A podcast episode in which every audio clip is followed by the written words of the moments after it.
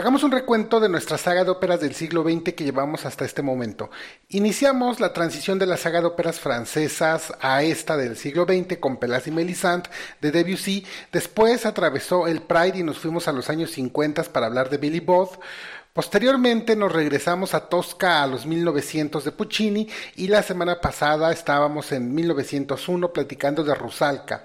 O sea que hemos hablado de una ópera francesa que es Pelas y Melisande, una ópera inglesa que es Billy Boss, una italiana que obviamente es Tosca y una ópera checa. Y ahora toca el turno de una ópera alemana. La Rusalka, como les comenté la semana pasada, tiene inspiración wagneriana en cuanto al tratamiento orquestal y musical, claro, y al hecho de retratar un tema folclórico checo.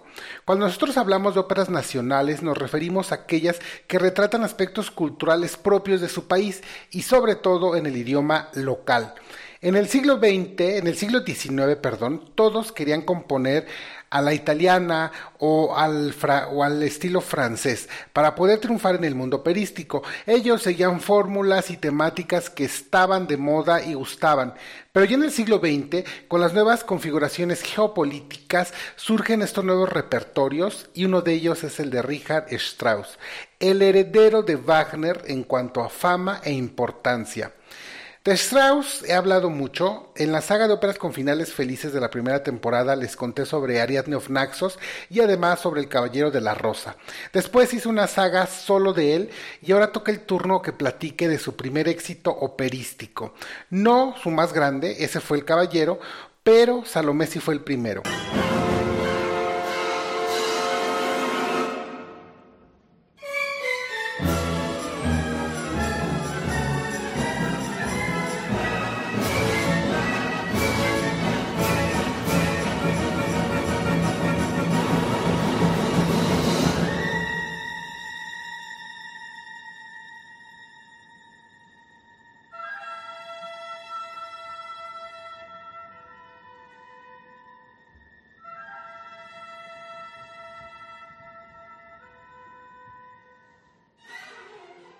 Este leitmotiv lo alucino, de verdad que me encanta, pero antes de platicar de la ópera de Strauss debemos dar el contexto. Salomé es uno de los más grandes spin-offs de la Biblia. Su participación bíblica es más como un cameo, apenas se hace mención de ella y ni siquiera se menciona su nombre. En los Evangelios de Mateo y de Marcos se hace referencia a ella como la hija de Herodias. El nombre de Salomé se lo pusieron un siglo después de cuando supuestamente ocurrieron los hechos, o sea, en el siglo I, cuando los historiadores le nombraron a la hija de Herodias como Salomé, pero en la Biblia nunca dicen su nombre. Por eso les digo que es el más grande spin-off de la Biblia. Muy parecido a Fraser, él, Fraser, era un personaje secundario que en una serie llamada Cheers, esta serie trataba sobre un bar y la interacción de sus clientes frecuentes. Uno de estos clientes era el psiquiatra Fraser Crane. Cuando terminó la serie de Cheers, Fraser tuvo su propio show durante 11 temporadas, pero Fraser por lo menos tenía un nombre. Y en el caso de Salomé ni siquiera se menciona. La Biblia solo nos cuenta que su madre, Herodias, odiaba a Juan el Bautista, porque Juan había condenado su matrimonio con Herodes. Entonces, en la, Biblia dice, no te es lícito, le dice a Herodes, no te es lícito tener a la mujer de tu hermano. Herodias le tenía rencor a Juan y quería matarlo, pero no podía porque Herodes temía a Juan. Eso es lo que nos dice el Evangelio de Marcos. Llegó un día oportuno cuando Herodes por su cumpleaños dio un banquete y sus dignatarios, oficiales y principales de Galilea la hija de Herodias entró y danzó, y agradó a Herodes y a los convidados. El rey dijo a la joven, pídeme lo que quieras y te lo daré. Y le juró, te daré hasta la mitad de mi reino. Saliendo ella preguntó a su madre, ¿qué pediré? Y ella le contestó, la cabeza de Juan el Bautista. La joven entró, fíjense, la joven, no dicen su nombre, entró a prisa y le hizo esta petición, quiero que me des ahora mismo en una bandeja la cabeza de Juan el Bautista. El rey se entristeció mucho, pero a causa del juramento y de los convidados no quiso desairarla. Y enseguida el rey envió a un guardia con la orden de traer la cabeza de Juan. Fue y lo decapitó en la cárcel, trajo su cabeza en una bandeja y le entregó a la joven, y la joven se la dio a su madre. Esto es textualmente lo que dice el Evangelio de Marcos. Y es así como en 1891 un inglés al que quizá conozcan, quizá han escuchado hablar de él, que residía en París llamado Oscar Wilde, decide retomar esta historia. Oscar Wilde, de hecho, vivió de 1820 hasta 1893 y durante este tiempo él se relacionó con los círculos literarios artísticos de París y él se sintió atraído por el, movimiento simbolista que estaba en boga en Europa. Recordarán ese movimiento simbolista de fin de siglo del que platicamos tanto con Pelas y Melisande de, de Debussy, pues continuamos ahora en, Alemania, pero continuamos con esta tendencia artística. Como ustedes recordarán, el simbolismo enfatizaba la importancia de los símbolos y además los sueños y la psicología en la creación artística. El simbolismo se basa en la sugerencia, la evocación y la alusión en lugar de la descripción directa y literal. Wilde también estaba, además de en el simbolismo, estaba interesado en la exploración de temas tabú y controvertidos para escribir. Y Salomé, como figura histórica bíblica, le ofreció un personaje intrigante para desarrollar. Oscar Wilde escribió esta obra de teatro en francés bajo esta escuela simbolista, pero le quitó el anonimato y el retrato pusilánime que le hacen en la Biblia como una marioneta de su madre y le dio toda la voluntad y la sensualidad de una fe fatal. Por cierto, ¿recuerdan que Puccini vio a Sarah Bernhardt interpretar Tosca y a partir de aquí él buscó por todos los medios comprar los derechos para hacer la ópera? Pues esta misma actriz, Sarah Bernhardt, en 1897 interpretó a la Salomé de Wilde. Esto ocurrió un año después de su estreno. La Bernhardt, además de ser una extraordinaria Tosca, fue la Salomé de referencia. Pero una alemana llamada Hedwig Lachmann hace la traducción del alemán de Salomé y se hace popular entre los germanoparlantes. Y fue así como con esta traducción llega a sus manos en 1903 al compositor Richard Strauss. Él comenzó, como les dije, en 1903 a componer esta ópera basada en el mismo texto, en la misma obra teatral que había compuesto Oscar Wilde, pero que la había traducido su compatriota Hedwig. Esta es una ópera de un solo acto que se estrenó el 9 de diciembre de 1905. Y este acto comienza con Narrabot, el jefe de la guardia de Herodes, platicando con un paje de Herodias. están en una amplia terraza del castillo de Herodes y Narrabot le dice, qué bella está la princesa Salomé esta noche. Y el paje mira la luna. Qué aspecto tan extraño tiene, parece una mujer surgiendo de una tumba. Y Narrabot le contesta, es muy extraña como una princesa cuyos pies fueran blancas palomas. Se diría que están bailando y la paje le dice, como una mujer muerta se desliza tan lentamente.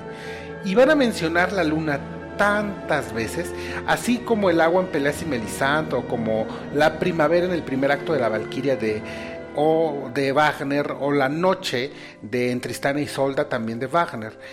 Este es un símbolo, la luna, muy recurrente, casi como un personaje que presagia desgracias, aunque Salomé también la llama una flor de, plata y la compara con elementos eróticos. Herodes también la ve rara y la ve como un mal presagio, y Herodias simplemente la ve como el simple satélite natural de la Tierra, no le da mayor importancia. A lo largo de toda la ópera se va a mencionar once veces, y solamente es un acto. Salomé sale de la fiesta de su padrastro porque está harta que la esté mirando. Ella dice que el esposo de su, de su madre no debería mirarla de esa forma. Herodes, por supuesto, la mira de forma lasciva y Herodias le exige que deje de mirarla de esa forma acosadora. Pero obviamente Herodes le ignora la advertencia y por eso mejor Salomé decide salir de la cena e ir a la terraza a contemplar la luna. En esa terraza, como les mencioné, está el paje y Narrabot y estando ahí escucha a lo lejos el profeta, el profeta Yocanan que está encerrado. Yocanan es Juan el Bautista. Él se encuentra encerrado, solamente escuchamos su voz cuando canta Mira, he aquí el Señor, el Hijo del Hombre está ya cerca. Y Salomé se pregunta quién es ese que está gritando. Insisto, no vemos a Juan el Bautista aún, solamente lo escuchamos en su, desde su prisión gritando. Entonces un, un soldado que está ahí le dice, es el profeta princesa.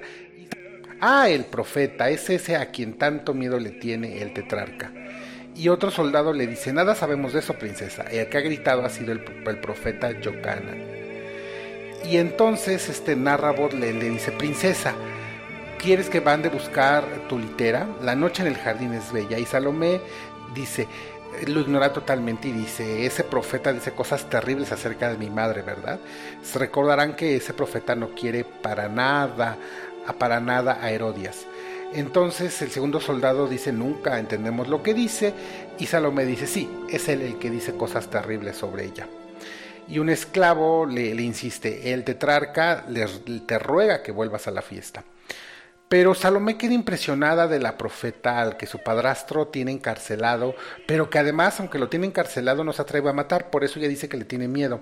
Así que como ella asume que tiene este miedo, le intriga y le pregunta a los soldados, ¿es joven o es viejo? Una pregunta un poco extraña. Y Narrabot y los soldados la quieren convencer, por supuesto le dicen que es joven, la quieren convencer que regrese a la fiesta, pero ella sigue rehusándose y ahora incluso pide ver al prisionero. Pero Herodes ya había dado la orden que nunca nadie por ningún motivo debe verlo. Pero Salomé insiste y así como Carmen sedujo a don José, así ya comienza a chantajear a Narrabot y le dice, lo harás por mí, Narrabot, tú sabes que lo harás por mí y mañana temprano, bajo mis velos de muselina, posaré sobre ti mi mirada. Narrabot, te miraré y puede que hasta te sonría. Mírame, Narrabot, mírame. Sabes perfectamente que harás lo que te pido, lo sabes. Yo sé que lo harás, de sobra lo sabes. Es muy curioso, pero Salomé cuando ve a Juan y, lo escucha dice que es dice que es terrible su apariencia, pero incluso parece gustarle y entonces se siente atraído hacia él. Qué demacrado está, ella dice, parece una imagen de marfil. Seguro que es casto como la luna, nuevamente la luna. Sus carnes serán frías como el marfil. Me gustaría contemplarlo más de cerca. O sea, ella quiere verlo, tocarlo pero y, le dice, Yocanan, estoy enamorada de tu cuerpo. Yocanan, tu cuerpo es blanco como los lirios. Fíjense todo lo que les, les, dice, déjame tocar tu cuerpo. Obviamente Yocanan le dice, atrás, hija de Babilonia, a través de la mujer vino la desgracia al mundo, no me hables, no quiero escucharte. Pero Salomé le continúa diciendo una letanía de amor, de deseo. Le dice, tu cuerpo es asqueroso, estoy enamorada de tus cabellos. Así, así es Salomé. Eh, nada en el mundo es tan negro como tus cabellos, déjame tocarlos. Él, por supuesto, Yocaran continúa diciéndole que no. Pero entonces Salomé le, le dice, tu boca es más roja que los pies, que en el lagar pisan las uvas. Tu boca es como una rama de coral arrancada del fondo del mar, como la púrpura que se oculta en las minas de Moab, como la púrpura de los reyes. Nada en el mundo es tan roja como tu boca. Déjame besar tu boca. Quiero besar tu boca, Yocana.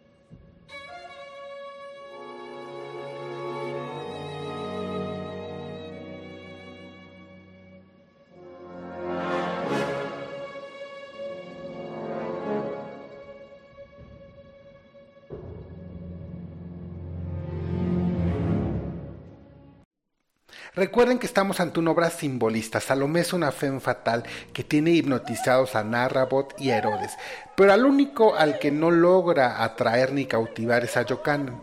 Narrabot, al ver esto, se suicida. Podemos decir que Salomé lo provocó indirectamente, pero cuando les digo que esta es una obra sensual, quizá ustedes están imaginando a una sex symbol como los medios y el internet nos han ayudado a configurar.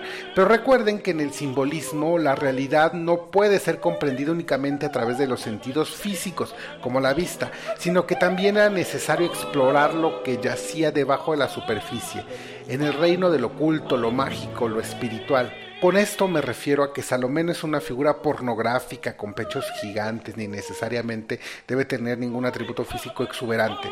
Salomé es simplemente el símbolo del deseo y la sensualidad. Pero imaginen ustedes que pueden traspolarla, este deseo sensual, no solamente al acto erótico, también a, a cosas como la comida, el juego, a las compras, Aquí la figura erótica es solo el ejemplo que Oscar Wilde usó como símbolo de la obsesión y la pasión que sin importar el costo debe ser cumplida. Por eso es que la describen como pálida al inicio del paje, como un muerto caminando, y su primera víctima fue Narrabot. Entonces Herodes sale a buscarla, que por cierto se pregunta qué hace el cuerpo ahí de Narrabot y le dicen sus sirvientes se suicidó y él solamente dice qué raro, quítenlo porque pisé la sangre y es de mala suerte. Es lo único que dice. Entonces Herodes como sale a buscar a Salomé lleva toda la fiesta afuera para estar con ella. Es allí cuando unos judíos comienzan a discutir sobre, sobre, ese hombre extraño que dice ser el Mesías o también dice que es la encarnación del profeta Elías. El hombre al que Juan se refiere esos gritos que da que pareciera no tener sentido es ese del que se refieren los judíos. Unos lo tachan de loco, otros dicen que es verdad, e incluso que es verdad que es Elías, y cuentan sobre los supuestos milagros que ha hecho, como resucitar muertos, curar enfermos, transformar el agua en vino. Nunca en toda la obra se menciona su nombre, y esto es parte del encanto simbolista. Pero es allí cuando Herodes le dice a Salomé, Salomé, ven y bebe conmigo. Es un, es un vino exquisito.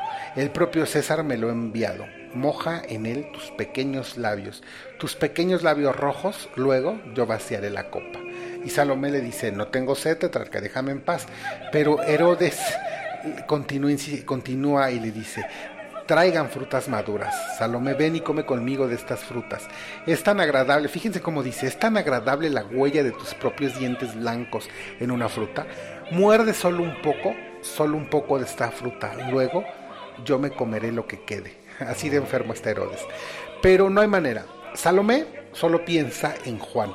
Pero Herodes, que quiere su atención, es lo que les digo sobre la obsesión de obtener lo que deseamos a toda costa.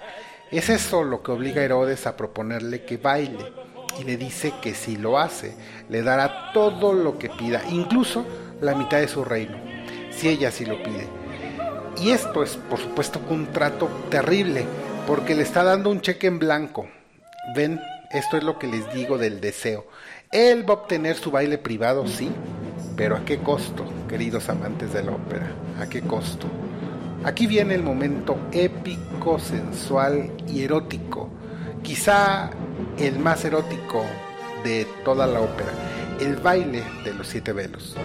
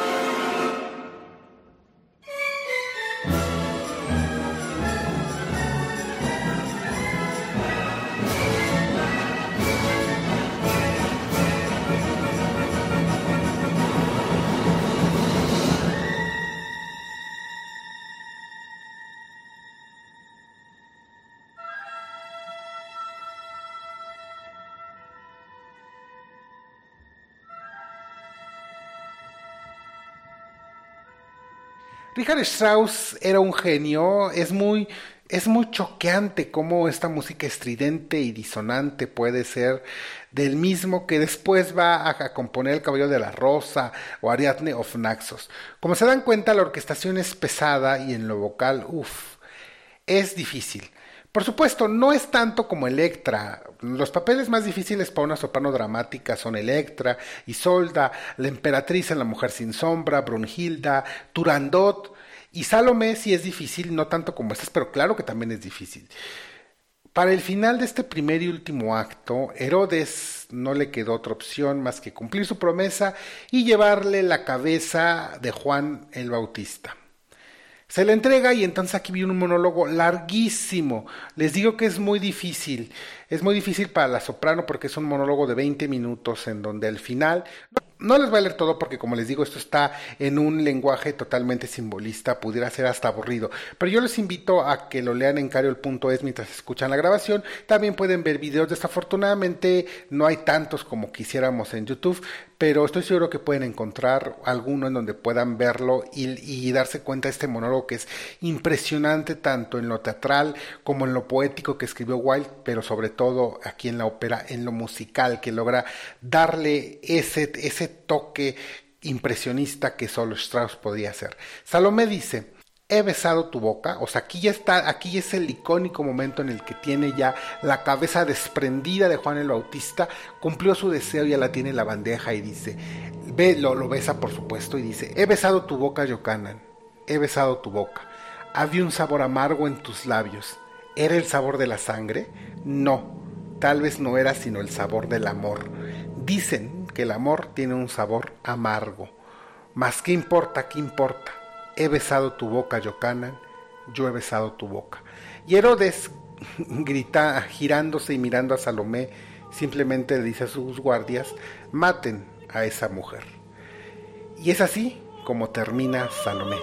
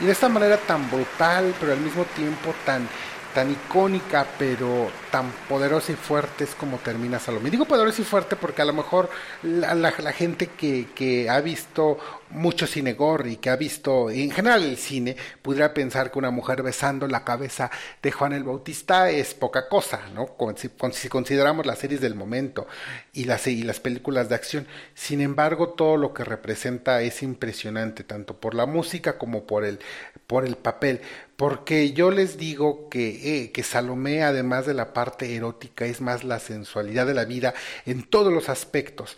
Y yo por eso les digo que cuidado con el deseo más enfermo que quieran cumplir, sin importar el costo, porque al final puede tener un sabor muy amargo. Salomé no está en el ranking de las 50 óperas más representadas, desafortunadamente. Pero durante este 2023 tampoco le va tan mal. Ya hablaremos de otras que han pasado sin pena ni gloria este año. Pero en el 2023 hubo 23 producciones distintas a lo largo de todo el mundo y en total 150 funciones en total. Y estoy incluyendo las que están programadas para finales de este 2023. A lo largo de su vida, Strauss siguió dirigiendo y apoyando producciones de Salomé. De hecho, gracias a que él siguió apoyando esto, es que en el 2023 podemos tener 150 funciones, 150 veces en las que Salomé besa la, la cabeza desprendida de Juan el Bautista. A partir, esta partitura está llena de estos cambios abruptos en la dinámica, como les mencionaba, va de momentos suaves a de repente momentos de explosión de intensidad. Además, él utiliza el cromatismo y la disonancia de manera efectiva para crear este ambiente inquietante y perturbador, bastante sordido. La música a menudo suena fuera de, de tono, esto para darle una capa adicional de esta tensión psicológica que ya comienza en la psicología tan importante en el siglo XX. En lo vocal, como les dije, es desafiante, requiere una soprano con amplia gama vocal, el tour de force que se avienta, o sea, ese último monólogo de 20 minutos en donde termina besando la cabeza, en lo actoral es complicado y en lo vocal lo es aún más. Yo les pido que se suscriban y me sigan, por favor califíquenme con 5 estrellas. Continuaremos platicando de más óperas del siglo XX yo, yo les pido que si aún no ven Salomé, la, la vean, si no, escúchenla, es impresionante, les va a gustar. Pero antes de despedirme, además le quiero mandar saludos a las tías de la música, las cuales tuvieron la amabilidad de mencionarme durante su saga de Bel Canto, una saga llena de ópera. Ellos hablan en general sobre los compositores, pero ahora se dedicaron a hablar de los tres grandes belcantistas. Les agradezco mucho. Escúchenlos, como amantes de la ópera les va a encantar poder escuchar toda la historia de Rossini. Rossini es el que más me gustó porque abordaron todo y le dieron tanto peso y lo pudimos ver los que somos amantes de la ópera como alguien como el músico impresionante que era, que no solamente fue el compositor de El Barbero de Sevilla y de grandes óperas bufas, también era un gran músico. Lo mismo con Bellini, lo mismo con Donizetti, escúchenles, le va a dar muchísimo, muchísimo contexto a mi saga belcantista que hice la temporada pasada. también quiero recordarles que ya, ya están liberando en YouTube los videos de Ópera Irreverente. Ópera Irreverente es esta compañía privada que se dedica a difundir la música mexicana en que, en que, y, que, y que en su festival de ópera mexicana tuvo a bien de convocar a varios cantantes para que le interpretaran y ahora están mostrando en YouTube muchos videos. Es impresionante la música mexicana que existe y que están dando a conocer. Escúchenlo en su canal de YouTube. Voy a dejar de todas formas la liga de su canal para que se suscriban y estén al pendiente. Y por supuesto, ya por último, en estos anuncios parroquiales, espero poderlos ver en vivo durante la grabación del final de Compositores de las Tías de la Música. Ahí voy a estar ese 23 de septiembre. Entonces, el día de hoy ya me despido después de este capítulo un poco largo, con, esta vez nos voy a despedir con una aria, por supuesto, de Richard Strauss, pero ahora de su ópera, mi ópera favorita de Richard, perdonen ustedes, pero no puede faltar, Ariadne of Naxos cantando su famosa aria, pero ahora con la voz de la soprano promesa dramática, o mejor dicho, por la soprano dramática promesa de nuestra generación, Lise Davidson. Por favor, antes de dejarlos con Lise, les pido que se suscriban si o no lo hacen, me califiquen con cinco estrellas, pero sobre todo, les pido que sigan viendo y escuchando mucha, mucha ópera. Hasta la siguiente.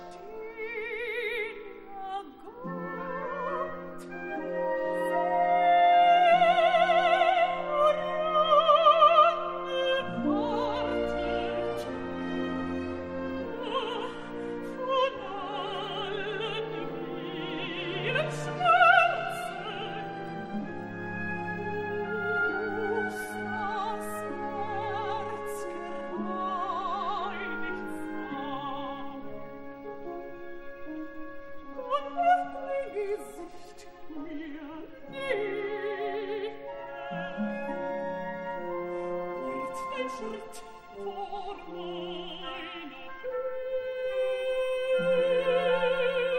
you.